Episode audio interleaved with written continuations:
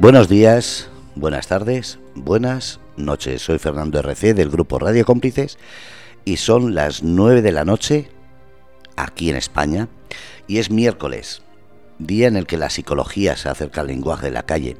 Se acerca sobre todo a lo que todos queremos entender y conocer, que es el mundo de la psicología cercana, de la psicología que entendamos. Y por eso Promente Psicólogos, gracias a su directora, María Encarnación nos acerca este tipo de lenguaje y sobre todo este entender qué es la psicología y por qué podemos necesitarla. Así que, sin más, vamos a recibirla. Buenas noches, María Encarnación. Buenas noches, Fernando. Buenas noches a todos los oyentes. Bueno, cuéntame el tema de hoy, porque está en inglés, Born Out. Burnout. Es el, síndrome de burnout es el síndrome de, estar quemado en el trabajo, o estar mal, estar quemado. Y las chicas, las psicólogas, van a ser las que van a explicar todo ese tema para que lo vayamos entendiendo. Eh, voy a presentar a Rocío Olmos, que se quedará un ratito con nosotros, y a, Olga Murcia. Ellas son las que ahora mismo van a empezar a hablar sobre el tema este. De acuerdo, pues muchas gracias. De nada. Gracias a ti y a todos los oyentes por, por oírnos. A ver, ¿quién va a empezar? Voy a empezar yo, Fernando. Buenas noches. Buenas ¿Soy Olga? Sí, te oye perfecto. Muy bien, me alegro. Voy a explicar un poquito qué, qué significa este burnout, que como ha dicho Encarna se puede traducir como el trabajador quemado y a lo que se refiere mm, sería como el resumen a, un estado de agotamiento físico, emocional y mental provocado por un estrés laboral crónico que además aumenta progresivamente, con lo cual los síntomas empiezan de una manera y luego van fluctuando, van cambiando, van aumentando y, y bueno, pueden llegar a tener unas consecuencias muy perjudiciales. Este estrés crónico provoca que, la persona tenga una activación constante, lo que hace que le, desgaste. Así, para dar algún dato de, cómo lo estamos sufriendo en España, se hizo una encuesta este mismo año y el 43% de, de las personas trabajadoras sufren burnout y además de ese 43%, el 70% afirma que lo sufre más desde que empezó la pandemia. El tema de la pandemia, mm, bueno, provocó muchos problemas psicológicos y, aunque no teníamos en cuenta que podía haber provocado otros en el ámbito laboral, pues ya lo estamos viendo. Y a medida que vayamos hablando sobre este síndrome, veremos cómo las personas que desde la pandemia tienen teletrabajo, por ejemplo, pueden verse más identificadas con algunos de, los, de los síntomas o de las causas que, provocan el burnout. Qué curioso, Olga, que, que el 43% de la población española sufre este síndrome del que vamos a hablar hoy.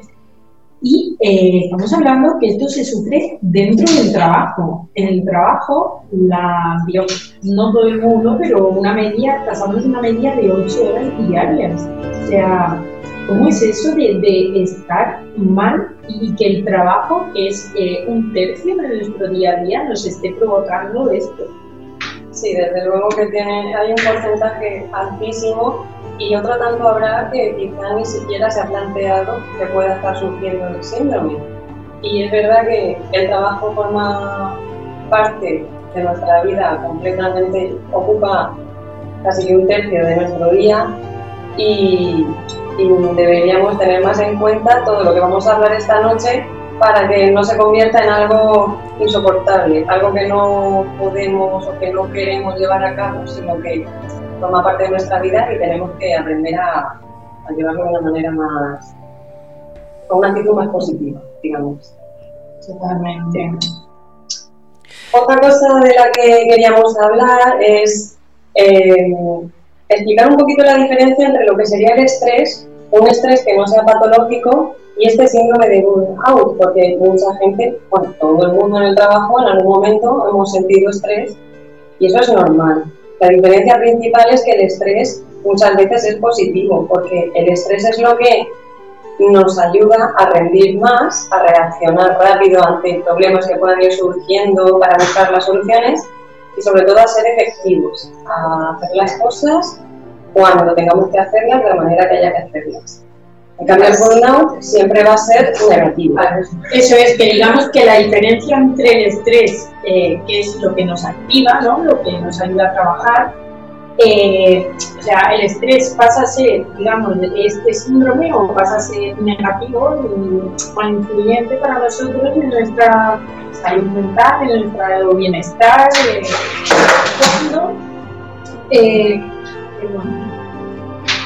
cuando eh, empiezan a ser unos eh, niveles elevados y esto nos va a repercutir negativamente tanto en nuestro día laboral, nuestra jornada laboral, como luego cuando nos vamos a casa, porque hemos dicho que sí, que podemos pasar un tercio, digamos, de, de lunes a una jornada en general en el trabajo, pero cuando vas a casa, cuando tienes un buen día en el trabajo, ¿cómo se nota tu actitud eh, fuera de tu horario laboral, no? ¿Cómo arrastras todo eso?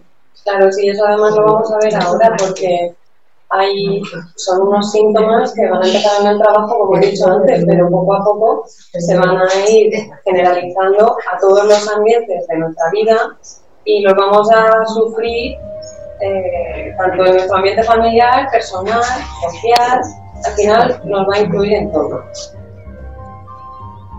Es eso, que, que actúan en, diferentes formas de situaciones de, de, nuestra, de nuestra vida. A ver, un momento, eh, se está perdiendo la voz, se están oyendo voces. eh, y la pregunta que me viene a la cabeza, para que así empecemos un tema, es, ¿tan importante es estar a gusto en el trabajo? Hombre, por supuesto. Al Porque- final tienes que estar a gusto. Sí, pero es que muchas veces pensamos que el ganar más dinero, aunque sea incómodo, entonces por eso lo pregunto, si hay que mirar la economía o la salud mental en este caso.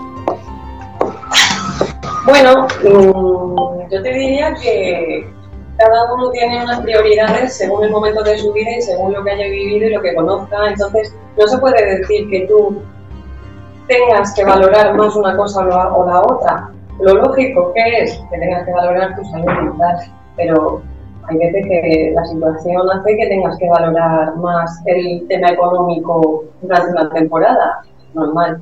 Pero estamos hablando de lo que sería un trabajo como a largo plazo, un estado más, más continuo, más permanente. No es por un trabajo específico o por un momento puntual, sino en general la situación en el trabajo sí debe ser cómoda porque eso forma parte de tu vida y tú no puedes vivir día a día con un malestar, con un estrés continuo, con un agotamiento, todo lo que, lo que ahora comentaremos que te va a provocar el, estar incómodo en, en el trabajo.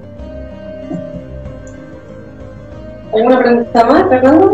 No, era, era eso, eh, porque claro, estamos en una, eh, no, no crisis, pero en una situación en que la gente quizás aguanta demasiado por un sueldo más que mirar la salud, porque después lo que suele pasar, que no pensamos en las repercusiones, pero sí lo estamos notando en la convivencia. Sí, sí, es uno, es uno, de los síntomas, es a partir cuando sobrepasa el ámbito laboral y entra en el ámbito de las relaciones, en el ámbito personal, sí, vamos a ver cómo repercute el estar incómodo y tener esta situación en el trabajo va a repercutir en nuestras relaciones. De todas formas, también te comento que dependiendo de la cultura y del momento histórico, este síndrome podría aparecer con unos síntomas u otros y también podría tenerse en cuenta o no, porque nosotros, por ejemplo, vivimos en una cultura en la que el trabajo forma parte de nuestra vida, sí, pero no, no es nuestra vida completa, por lo menos para la mayoría. También otras sociedades, a lo mejor en la asiática o en la americana, en la que dan tanta importancia al trabajo y se identifican según su trabajo, allí los síntomas serían muchísimo más altos muchísimo más graves de, lo, de cómo lo valoraríamos aquí. Entonces, claro, ahora mismo estamos en un momento de crisis económica continuado y, eso hace que mucha gente valore más el nivel económico que la salud mental en un trabajo. Por supuesto, pero muchas veces hay que tener en cuenta mm, mi salud mental o mi trabajo incómodo o mi salud mental sin dinero para, para la comida. Al final hay muchas cosas a tener en cuenta. Por eso te digo que ahora mismo este tema es enfocándonos en una persona con un trabajo a largo plazo y, que su, su estado de estrés es incómodo porque, porque en su trabajo no está cómodo, pero no porque necesite ese trabajo porque si no se queda en la calle. Eso, eso a eso habría, entonces habría, habría que sumarle más problemas. Vale, pues seguimos. Eh, explícanos más sobre ese estar quemado que cómo lo notamos, porque siempre es lo mismo, podemos notarlo, lo hablamos con compañeros en la casa, pero ¿cómo sabemos cuando afecta a una persona y sobre todo a una relación, da igual que sea laboral, personal, familiar, pero cuando hay que darle la importancia adecuada para decir necesito un profesional, que muchas veces lo vamos dejando o no sabemos? Eh, buenas noches a, todos, soy Isabel. Em, pues bueno, pues al final es cuando, cuando ves que no, eres productivo, que, te cuesta el ir al trabajo, que, te pesa, que, que no eres eh, suficientemente, o sea, no tienes la capacidad de concentración suficiente. Eh, los síntomas, pues se puede observar un agotamiento físico y mental, una fatiga crónica, eh, a veces se puede observar también un aumento de peso porque al final se come mal, eh, o pérdida del apetito, dolores musculares, migrañas y, bueno, en, caso de, mujeres también se puede observar desajuste en, el periodo menstrual y bueno, pues eh, a nivel mental lo más común es que, el trabajo ocasione estrés y o ansiedad, que son las principales eh, manifestaciones, aunque también pues, podemos eh, observarlo en problemas de sueño y otros trastornos relacionados. Luego, por otro lado, otro de, mm, los síntomas eh, que podemos observar cuando, una persona experimenta burnout es la despersonalización y el cinismo. al final se produce un cambio en el comportamiento del trabajador eh, el trabajador adopta una actitud de, de indiferencia, de desapego con el trabajo eh, y al final también se observa una reducción del compromiso que, tiene esta persona hacia el trabajo. Luego, por otro lado, pues, como he mencionado antes, el descenso de la productividad laboral. Al final, pues hay déficit de atención en las tareas, se producen motivos frecuentes, eh, existe una dificultad a la hora de concentrarse. No sé si mi compañera quiere añadir algo más. ¿Mis compañeras? Bueno, yo, mm, si acaso podría añadir un poquito, ya has comentado los temas, síntomas y problemas asociados. Y bueno, quería comentar que el hecho de mantener esa, ese estrés crónico para que entendamos bien estos síntomas, sobre todo los que están más asociados al cuerpo, a tipo problemas cardiovasculares, a tensión muscular constante, el hecho de mantener esa tensión muscular provoca los dolores, provoca migrañas, dolores de espalda que mucha gente tiene y a lo mejor uno no sabe ni, ni siquiera de dónde le vienen. Y también es algo que no se habla mucho, pero hay mayor vulnerabilidad a las enfermedades como toda la energía se ha ido a los músculos pues, al cerebro por ese estrés constante, pues el sistema inmune se ha quedado sin recursos y estamos, quizás nos ponemos enfermos más a menudo y ni siquiera sabemos por qué. Y todo eso unido pues, a todo lo que ha dicho mi compañera, al insomnio, a los problemas alimenticios. Vamos, que empiezan el trabajo, lo que hemos dicho, empiezan el trabajo y al final nos afecta a todos los ámbitos y de todas las maneras posibles, porque como está todo muy Así también afecta a relaciones interpersonales eh, de, otros ámbitos como son los no solamente el entorno laboral. Eh, puedes experimentar más actividad eh, con tu hijo, en casa, con tu pareja, eh, llanto incluso, dificultades a la hora de, bueno, de, tomarte las cosas con humor, irritabilidad, aislamiento, apatía. No sé si hay alguna pregunta. La pregunta es, ¿es igual en hombre, en mujer y depende la edad para notar esos eh, estados o eso no tiene que ver ni la edad ni, ni ser hombre o mujer? Pues que yo sepa, pues, no hemos nada acerca de diferencias de, de género Es verdad que el, vamos a ver, el burnout es verdad que no hemos encontrado una diferencia de género ni de edad, porque eso no depende de la edad, simplemente de las condiciones laborales. Pero sí que es verdad que hablando un poco de los síntomas, como la obesidad o el riesgo de diabetes, unido a la agresividad, es verdad, ese tipo de personalidad siempre se da más en hombres. Con lo cual podríamos, mm, no sé, considerar que si un hombre sufre burnout va a sufrir este tipo de síntomas a lo mejor en mayor proporción que una mujer, podría ser. Pero lo que es el síndrome no, no se sufre más en un sexo o en otro. Yo, aquí quería añadir, hola, yo soy Saray, y yo por ejemplo aquí con mis compañeras, creo que a nivel eh, hombre o mujer no hay ninguna significativa, pero por ejemplo a nivel de, edad sí que es cierto que ahora últimamente muchos pues, eh, que quieren a lo mejor buscar trabajo o gente joven, sí que se está viendo que ahora mismo mm, anteponen en su salud mental, anteponen las buenas, buenos equipos, eh, no excesivo tiempo laboral, eh, antepone el estar bien, el cuidarse, eh, por el tema de económico.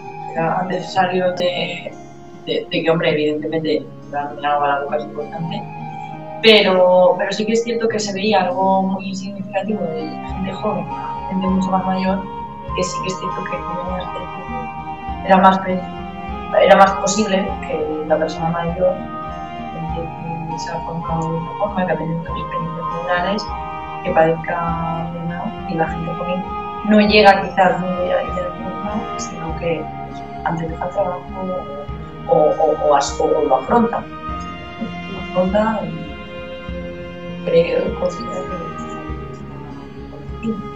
no sé si esto habla un poco. Un poquito más fuerte, se está quedando bajo el volumen, por favor. ¿Fernando? Ahora, ahora se oye mejor. Eh, ya que.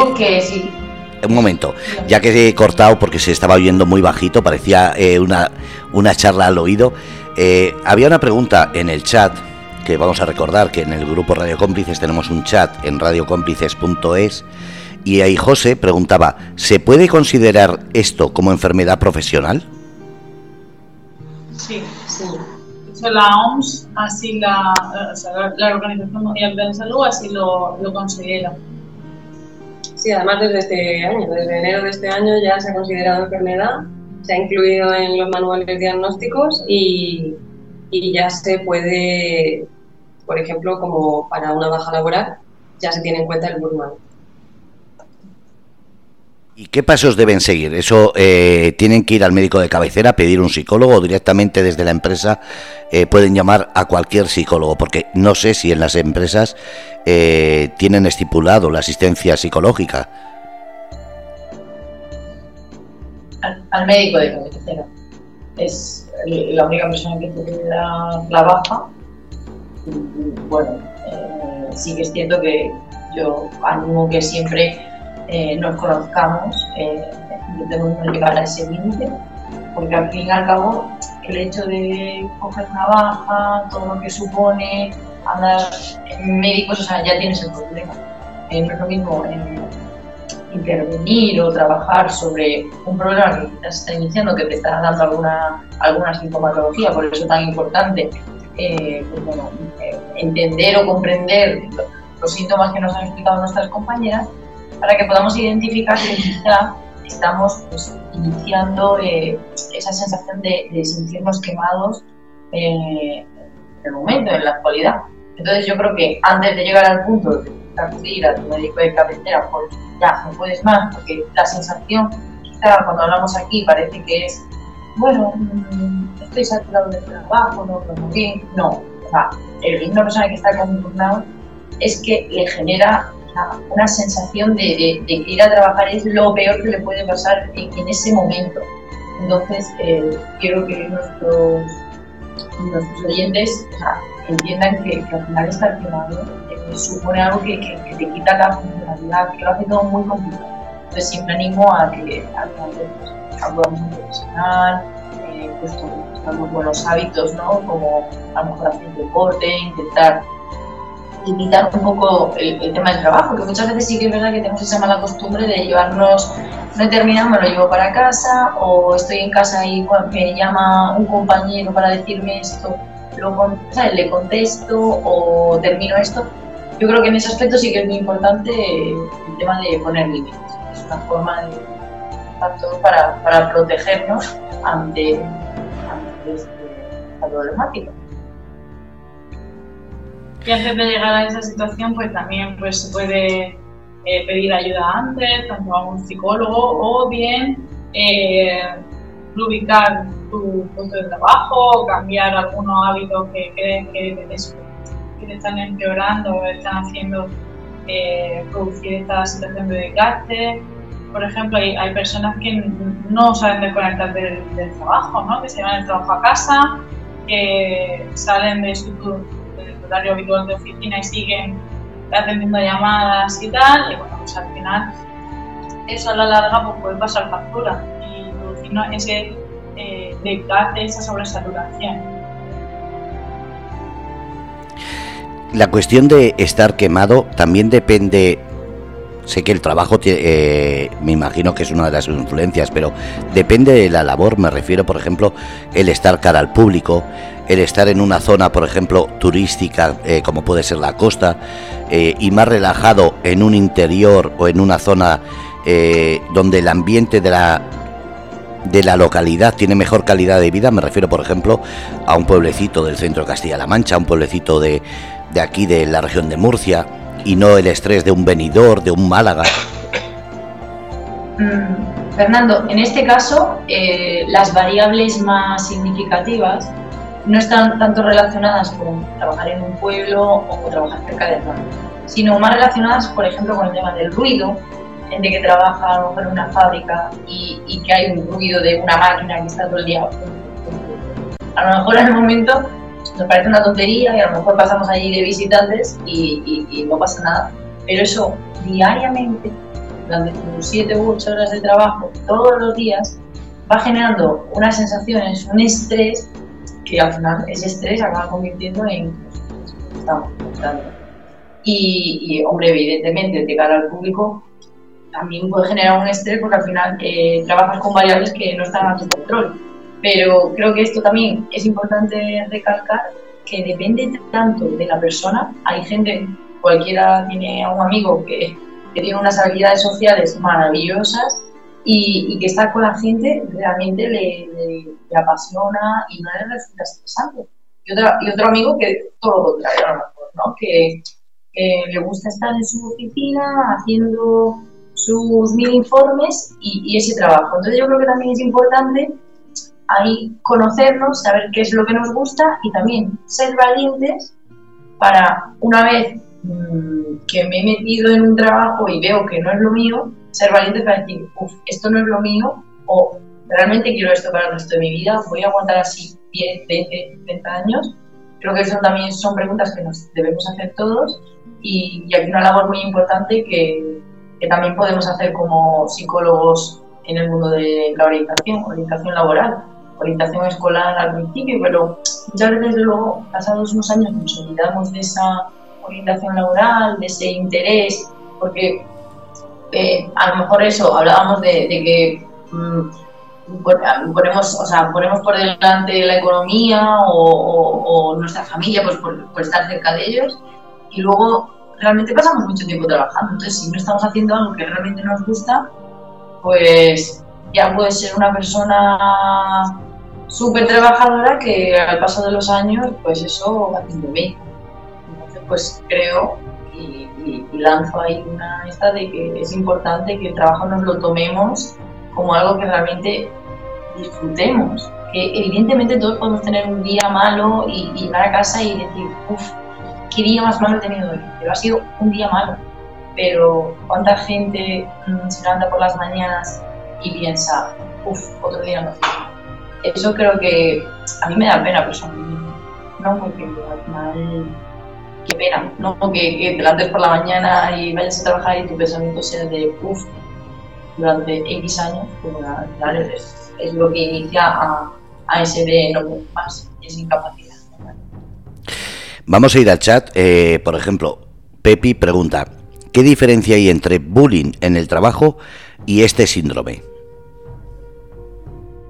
Bueno, el bullying, que también se conoce como moving, es eh, al final conflicto entre los trabajadores, conflictos que se producen de forma reiterada y, que, bueno, que, causan un malestar significativo en, en la persona que, experimenta o que sufre este tipo de, de acosos que pueden ser eh, físicos, verbales o relacionales. Me refiero a relacionales con, con, el, con el hecho de, de, hacer el vacío, de ignorar, de hacer grupitos y a una persona dejarlo aislado. Eso también puede ser bullying. Si se produce una, de una forma aislada, no. Y, puede ser que, que, no se le tenga que dar mayor importancia, pero si eso es reiterado, pues sí que puede provocar un daño. Puede provocar el bullying ¿O puede influir en el burnout? Puede influir, pero no es lo mismo. Burnout al final pues son muchas características, entran en juego, como ha dicho mi compañera Saray, pues en las características personales de, de, la persona. O sea, eh, pues, eh, ¿qué le gusta a la persona? Pues si a una persona le gusta eh, estar de cara al público y está en una oficina encerrada, pues, pues no, es, no, no, no le va a llenar. o no sé, los horarios que tengas, si, si eres capaz de desconectar, eh, si son flexibles, si reconoces tu esfuerzo, si hay buen clima o no laboral. Bueno, al final son muchísimos factores que pueden influir en el, en el burnout.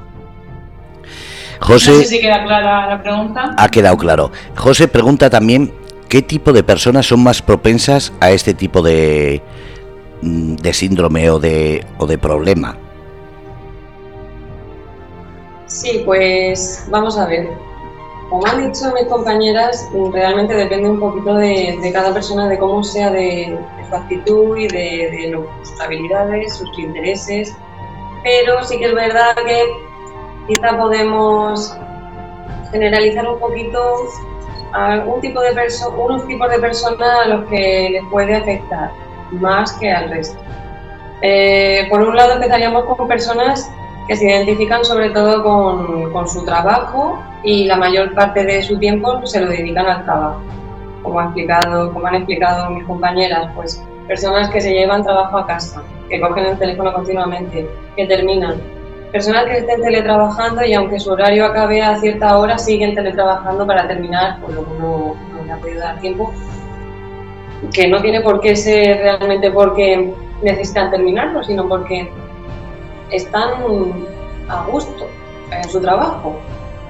No que estén a gusto, sino que mm, al final para ellos es tan importante su trabajo que se sienten a gusto cuando ven que están terminando sus tareas, aunque eso suponga mm, haber dejado de lado completamente su vida personal.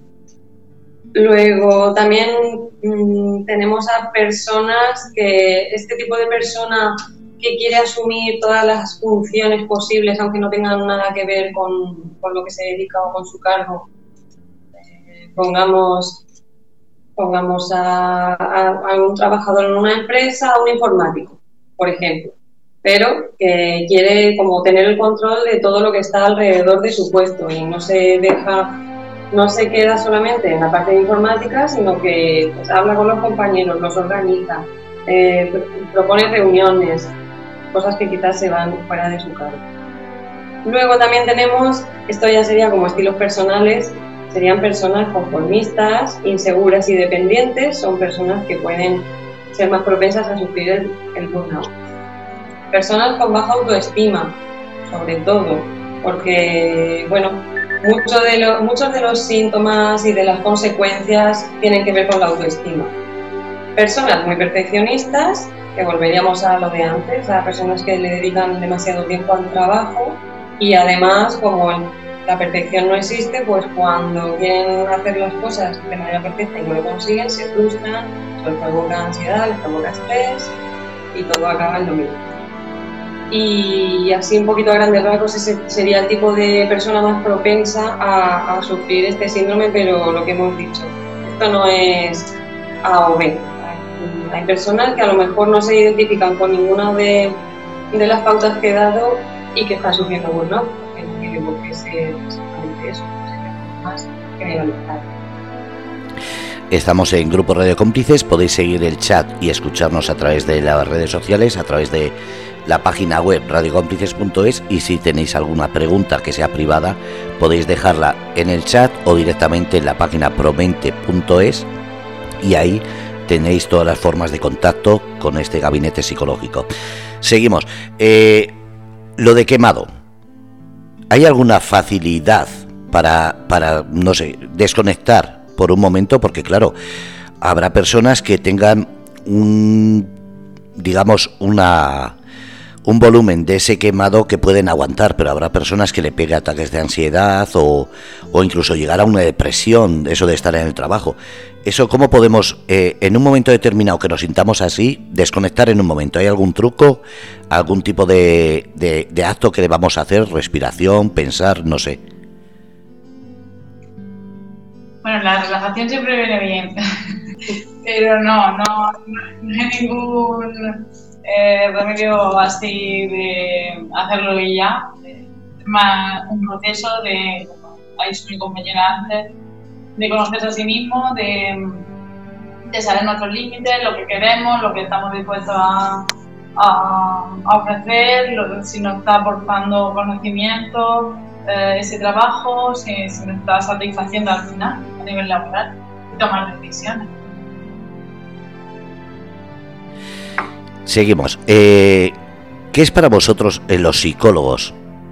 Una persona que se presenta con, con este, digamos, problema o sensación, porque claro, habrá personas que les dé apuro decir esto no es nada, ¿cómo voy a ir si mucha gente lo supera? ¿Entiendes? Que hay gente que no le da la importancia que debe y no se atreve a consultar a un psicólogo.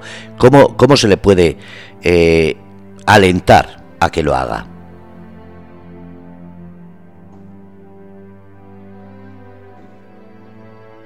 Eh, a ver, yo aquí hablaba antes del tema de la importancia de, identificar y ver que no. Entonces, o sea, identificar qué sensaciones tengo y, y, cómo aliento, o sea, cómo, es que tu pregunta de, alentar que vengan al, psicólogo, pues creo que al final muchas veces a ver, lo digo, lo digo por el tabú que hay siempre. yo lo supero, mis amigos lo superan, la familia lo supera, y de repente ser la persona que se ve con un problema muchas veces es el tabú ese de ¿cómo voy a ir si esto no es nada? Entonces quitar ese miedo a, a, ir o a llamar a un psicólogo para estos problemas. Vale, pues yo hago un llamamiento de, de total normalidad, que esto es habitual y que puede pasar, pero, o sea, a cualquiera, incluso los que estamos aquí ahora mismo sentados en la mesa o cualquier oyente le puede pasar, es algo totalmente lógico. Nadie es un superhéroe. Eh, siendo eh, esto un burnout o que te un ataque de ansiedad o que te sientas muy apático con el tema de la depresión, que te sientas que, que ya no tienes ganas de hacer nada, son avisos que nos va dando el cuerpo y que, y que yo creo que en la actualidad ya poco a poco vamos teniendo más visibilidad y, y es habitual ver a alguien que dice, no, yo voy al psicólogo, o incluso ahora en la actualidad que estamos viendo los mundiales o una gran mayoría de personas, como uno de los porteros acaba de comentar, pues he tenido que hablar con mi psicólogo porque he tenido dos partidos que me habían hecho gol y, estaba yo ya generándome ahí unos pensamientos muy negativos que sabía que no me iban a hacer rendir bien.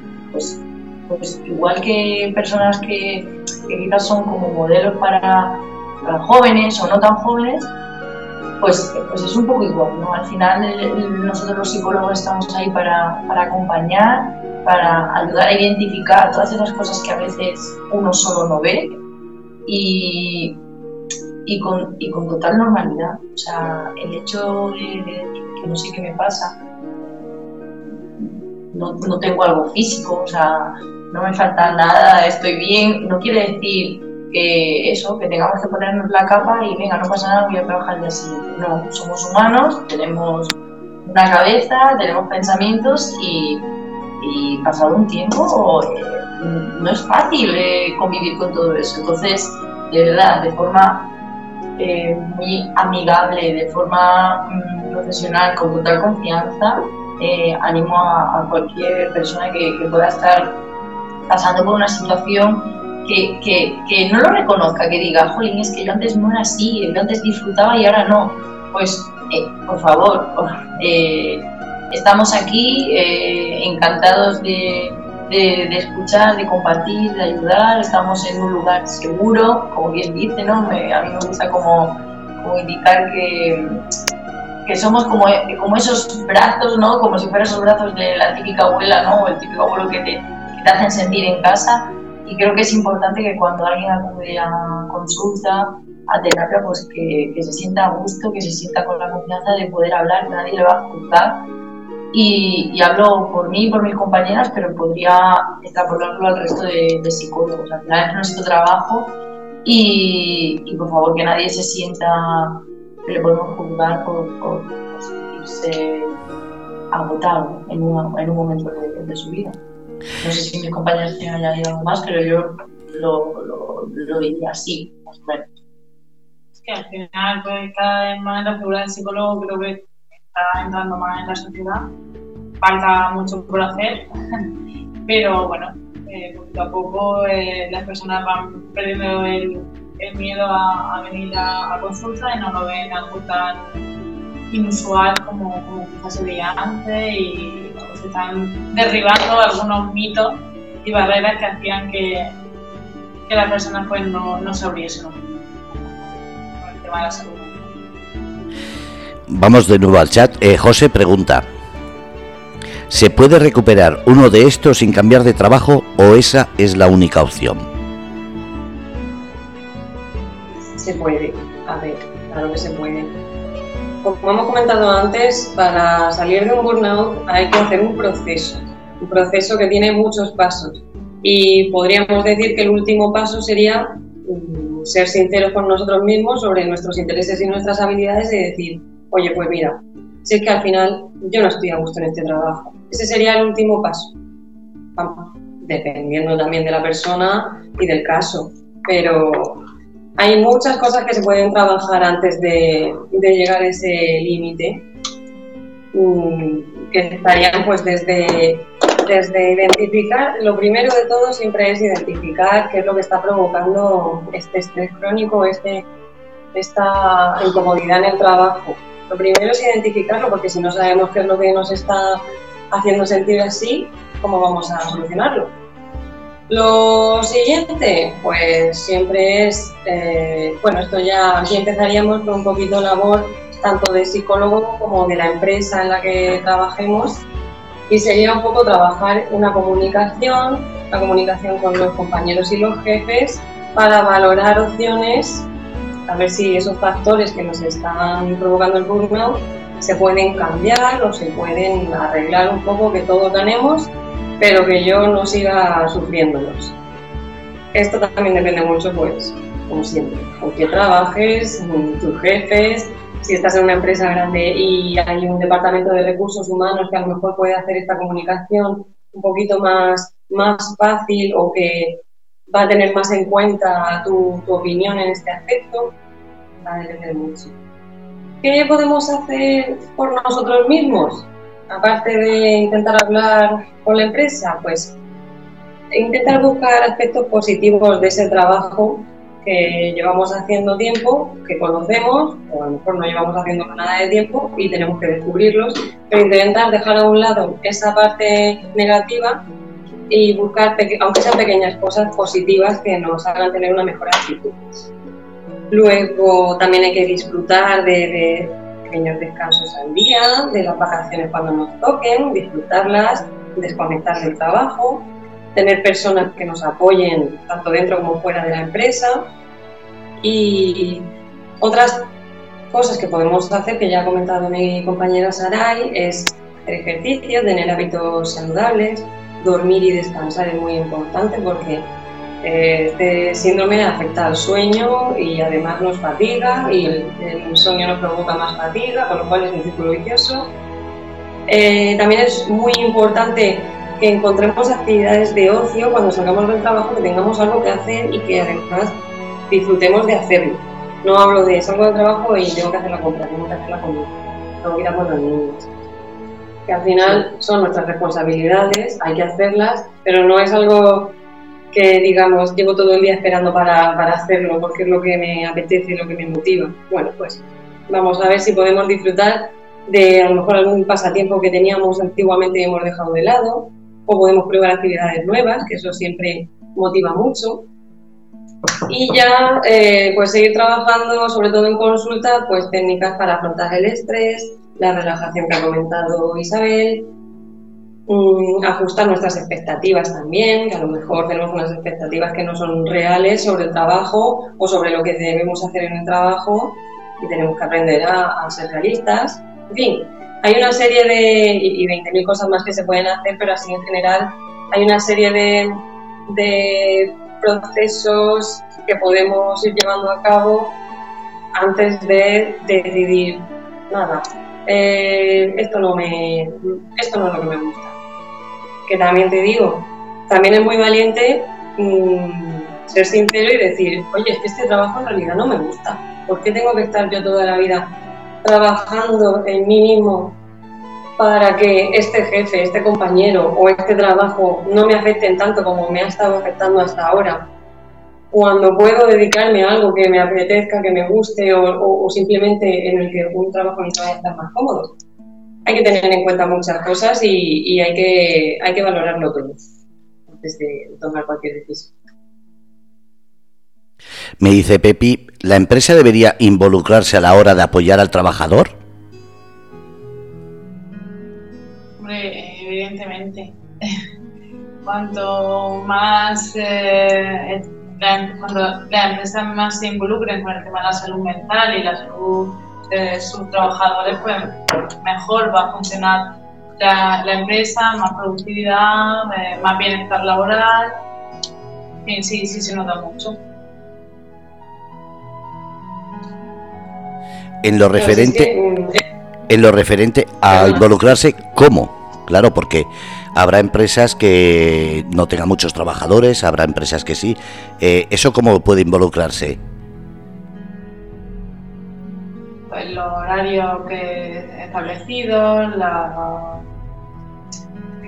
a ver si es que si pensamos en la empresa ideal eso sería la involucración total el horario un horario cómodo eh, fin de semana libre, horas extras que no tengamos que hacerlas o que si las hacemos se pagan bien. A ver, pero eso es una...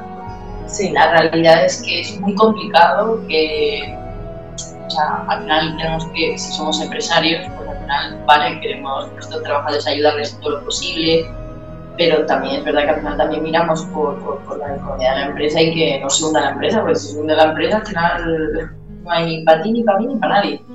Entonces, eh, yo aquí considero que sí que sería, eso sí que es cierto, interesante por parte de las, de las empresas, perdón, que se involucrasen en prevenir, en prevenir todos estos problemas, en promocionar esa salud mental.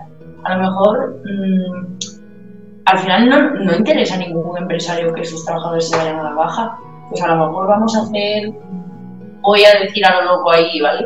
pero algún, no sé, bonos para que puedas ir al psicólogo o bonos para que puedas, eh, cuando salgas de trabajar, eh, hacer ejercicio en el gimnasio de, del barrio. Creo que es algo también mm, un poco utópico, pero que tampoco es algo descabellado. Quiero decir, que sería muy interesante. Al final, eh, creo que cuando una empresa, quieres que tus trabajadores se involucren con ella, pues también involucrate tú con ellos. Eh, y no sé, antes... Sí, no, que te iba a decir que últimamente yo estoy empezando a ver más empresas que tienen en cuenta esas cosas, como por ejemplo lo del gimnasio o tener un gimnasio en, el mismo edificio. Que al final, pues eso motiva mucho al trabajador porque dice, oye, mira, eso que me ahorro y encima estoy aquí, no tengo que mover. Y, facilidades, hacer facilidades. Sí que es verdad que aquí, a ver, en una ciudad pequeña, pues a lo mejor más complicado. Eh, yo sí que es verdad que en una época, una etapa de mi vida que estuve en Francia, que una tienda de deportes francesa, es verdad que es que eso estaba, o sea, los trabajadores tenían piscina, podían usarla, tenían eh, zona de ejercicio, podían, es decir, generas unos hábitos y al final eso también sí que es un esfuerzo y, un esfuerzo importante por parte de la empresa para poder dar todos esos beneficios y todas esas facilidades, pero a la larga creo que eh, se encuentra recompensado. Al final queremos tener trabajadores felices, porque esos trabajadores van a, dar, van a ser más productivos, van a atender mejor a esos clientes eh, en, el, en, el, momento en que trabajen de cara al público. No sé, creo que en algún momento eh, daremos la vuelta a esto y, podremos bueno, eh, hacer un poco de, lo ideal, pues hacerlo un poco más natural. Sí, correcto, natural, Pero hay muchas empresas que Sobre todo empresas grandes, ¿no? Al final, una empresa grande pues tiene en ciudades grandes, ¿no? Aquí, claro, aquí conoces algunas. Ay, que te pilla. a ver, yo aquí en Murcia no, no te conozco. Yo lo que sí que también quería comentar es que otra opción para las empresas siempre es el de tener, o sea, la de tener un, un departamento de recursos humanos o un psicólogo que trabaje en, en en esa empresa y que se dedique no solo a mm, tratar o, valorar al, trabajador cuando lo necesite, cuando necesite hablar con el psicólogo para ver qué está pasando, sino que también es muy importante tener a, cada trabajador en su puesto. Es decir, mm, el Departamento de Recursos Humanos no solo se dedica a esto, sino que también valora las actitudes, las habilidades y los intereses de cada trabajador y escoge el puesto en el que puede desarrollarse mejor y puede, pues, todo puede ser más profesional y puede eh, trabajar mejor que, en otro puesto. Entonces eso también es muy importante porque mm, al final muchas veces el burnout viene de, estar en un puesto de trabajo en el que, en el que no sientes ningún interés. O, o, que a lo mejor ni siquiera tienes la formación o la habilidad para realizarlo y estás siempre con ese pensamiento de, que lo estás haciendo mal o de que no sabes hacerlo. Ya, yo, por ejemplo, en recursos humanos, la, la, experiencia que tengo es que está como todo muy centrado en el aspecto de nóminas, eh, sí. papeleo, como quien dice, y realmente la, la, el rol de, o el profesional del psicólogo o no existe en ningún equipo de recursos humanos, que hay muchas empresas que no existe, y luego cuando está realmente no le dan esas funciones que podría ser interesante que, tuviera un psicólogo. Entonces, eh, creo que también estimular las funciones de cada, de cada puesto de trabajo, más de, la rama de recursos humanos, pero que no en todas las empresas, bueno, se deja ahí como, bueno, ahí en lo alto. Y creo que eso, por ejemplo, sería algo a tener en cuenta porque sería un factor protector y un factor que aporta tranquilidad, que aporta, pues, no sé, cuando yo voy a trabajar y sé lo que tengo que hacer, sé cuáles son mis funciones y, y, y Sobre hombre, hacerlas. Claro, sé hacerlas y algún día, pues bueno, puedo ser un poco más flexible, no está mi compañero y bueno, puedo asumir un poco otra Pero ¿cuánta gente hay que trabaja de, no sé, de cocinero y además de cocinero hace mm, mil cosas más que no, que, que no son sus funciones? Eso también creo que es algo que a la larga genera un estrés que al final se convierte en lo que. No queda mucho, vamos a, a despedirnos. ¿Qué le diríais a la gente que está escuchando para que así tengamos un mensaje positivo? Pues nada, que, que, porque se notan cualquier tipo de desgaste en el trabajo y tal, que, hacer a un psicólogo, que estamos para eso. Mensaje positivo. Que al final, eh, pues al final siempre hay aspectos positivos que sacarle el, el trabajo. Y bueno, a veces la, la prisa, la rutina eh, no nos dejan verlo, pero siempre hay algo positivo.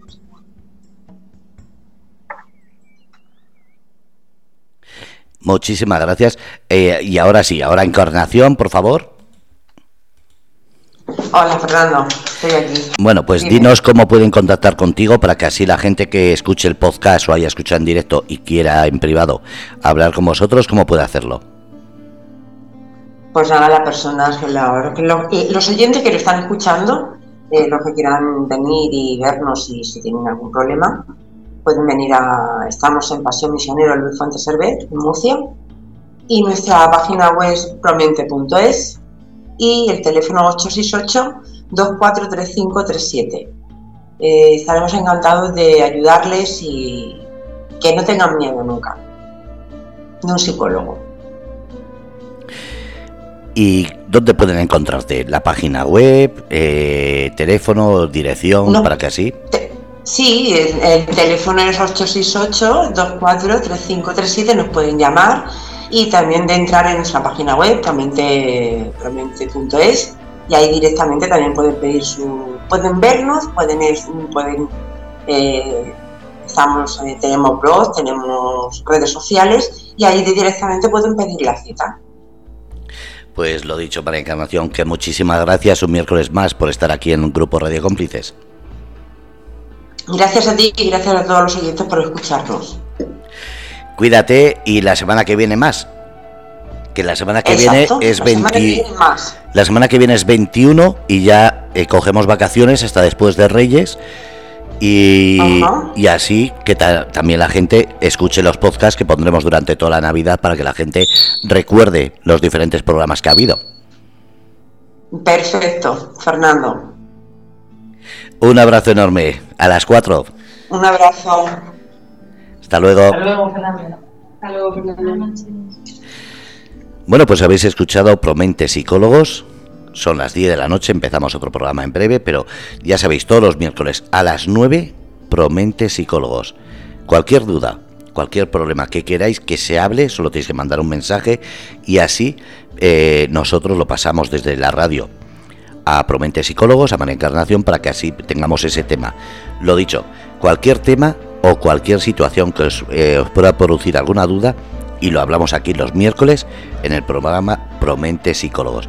Gracias a todos desde Grupo Red de Cómplices y lo dicho, feliz semana. Un abrazo.